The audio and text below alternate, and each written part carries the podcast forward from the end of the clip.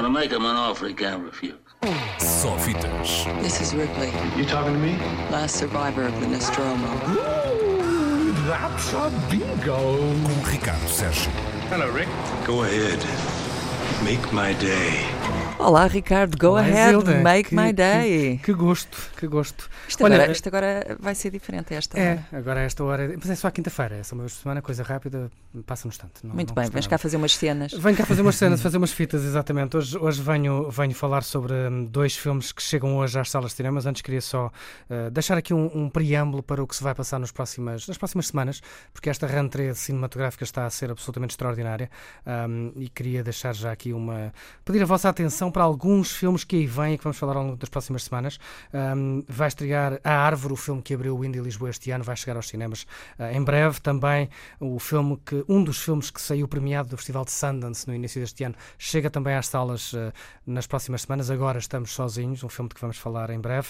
Um, há filmes portugueses muitos e bons a chegar às salas de cinema em breve. Praça Paris uh, chega para a semana, Pedro e Inês há de chegar a meio de outubro, Diamantino há de chegar em novembro. Portanto, atenção, vão pondo algum dinheiro de lado porque vale a pena ir ao cinema. Não há crise no cinema, portanto, agora. Pelo menos em termos de quantidade barra qualidade do cinema que aí vem este ano, não, não. Boas notícias. Boas notícias. Boas notícias também para hoje. Hoje, quinta-feira, dia de estreias no cinema. Estreiam dois filmes com uma temática semelhante.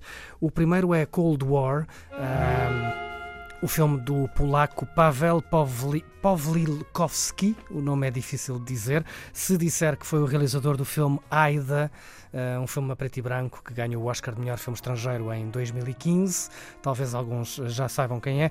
Ora, este Cold War, Guerra Fria, um, ganhou o prémio de melhor realizador na última edição de- do Festival de Cinema de Cannes. É também um possível candidato ao Oscar. Aliás, a Oscars é quase de certeza o candidato polaco ao Oscar de melhor filme estrangeiro, mas há já quem aposte que possa vir a ser também candidato ao Oscar de melhor filme. Mas isto ainda é cedo para falar, para, cá- para já são só suponhamos, como diz o outro. Apostas. Apostas. O filme é, é- é visualmente semelhante à Aeda, é também um filme a preto e branco, a mesma eh, tonalidade do preto e do branco, a mesma forma de contar uma história que Pavel Pawlikowski já tinha usado nesse filme de 2015, mas desta vez a história é diferente, é uma história de amor impossível, eh, chavão, mas a verdade é mesmo essa, é um filme passado nos anos 50 e 60, lá está, durante a Guerra Fria, ahm, entre a Europa Ocidental e o Bloco de Leste, é uma história de amor e desamor entre um músico polaco exilado em Paris e uma cantora, esta que ouvimos aqui em fundo, também polaca, mas ainda a viver na Polónia soviética, se quisermos, comunista. E portanto há aqui uma história de amor que vai sendo acompanhada muito à distância neste filme. Nós vemos aquilo acontecer, mas não interferimos, quase como se não pudéssemos fazer nada. E é isso que o filme, que o filme nos mostra, este Cold War. Atenção a este, porque podemos vir a falar deste filme nos próximos meses como possível candidato ao Oscar. Mas não é o único filme de guerra ou sobre uma guerra que estreia hoje. Há um outro, é outra guerra que chega aos cinemas. Chama-se Shock and Awe, Operação Shock and Awe. Se bem se lembram, não sei se lembras desta expressão, Shock and Awe, Zilda, mas aqui há uns 15 anos foi uma expressão muito usada. Era o nome de código da invasão norte-americana ao Iraque que deu início à Segunda Guerra Ah, do Golfo. Eu lembro Operação melhor do Duck and. Cover, Pronto, isso é, se calhar que é o que temos que fazer em caso de ataque. Curiosamente, este, este é um filme exatamente sobre isso, sobre essa, essa não tanto sobre os acontecimentos que levaram hum, a administração Bush Jr.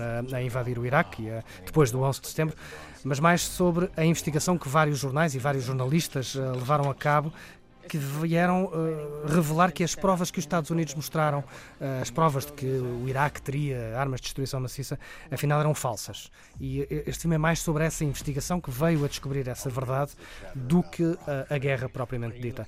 Ahm, no fundo, é um filme que nos lembra que, se calhar numa altura importante, pelo menos nos Estados Unidos, que lembra que, que ainda há jornalistas, que ainda há jornalismo e que nem tudo é fake news, isso é, é, outras, é outras coisas. O que é curioso é que este filme tem uma série de atores conhecidos, Woody Harrelson, Tommy Lee Jones e Rob Reiner. Rob Reiner que é conhecido por alguns filmes destes, como Uma Questão de Honra, aquele em que o Jack Nicholson se debate com o Tom Cruise, You Don't Know the Truth.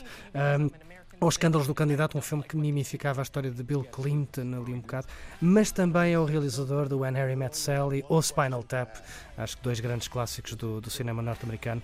O filme estreia hoje um, e vale a, pena, vale a pena ver, quanto mais não seja, para nos lembrarmos que lá está, há um certo Estas coisas papel acontecem também, não é? e que ainda há real news, além das fake news. É preciso ver por baixo da superfície. De qualquer forma, é interessante, apesar da temática de guerra não ser propriamente, se calhar, a mais atrativa nas salas de cinema, é importante também vermos estes filmes de um ponto de vista histórico para nos eh, situarmos no presente, não é? Isto Também é- em relação aos conflitos. Exatamente, isto é entretenimento, é, é um filme de Hollywood, com as estrelas de Hollywood, mas é um filme sobre uma história recente, tem 15 anos, que faz todo o sentido agora, sobretudo numa altura, o filme estreia recentemente nos Estados Unidos, numa altura em que estamos prestes a ter eleições intercalares nos Estados Unidos, ah, e portanto é um filme, lá está, ah, é, história, mas bate certo com aquilo que se passa hoje e é importante ah, lembrarmos este É importante também lembrar-nos que o cinema ainda serve para pensar. Contamos com o Ricardo Sérgio todas as quintas-feiras por volta do meio-dia e vinte para nos É, é lembrar isso. isso mesmo. Deixa-me só, deixa só fazer um, um rodapé antes de ir embora, porque é uma coisa que acontece na próxima terça-feira, com o apoio da Antena 3, a segunda edição dos prémios anuais de Sinal Fama. Acontece no restaurante Fama de Alfama, em Lisboa, em Alfama. Ah, a informação está toda no site da 3, portanto passem por lá. Muito bem. Ricardo, daqui a pouco vamos almoçar. Olha, Vamos embora.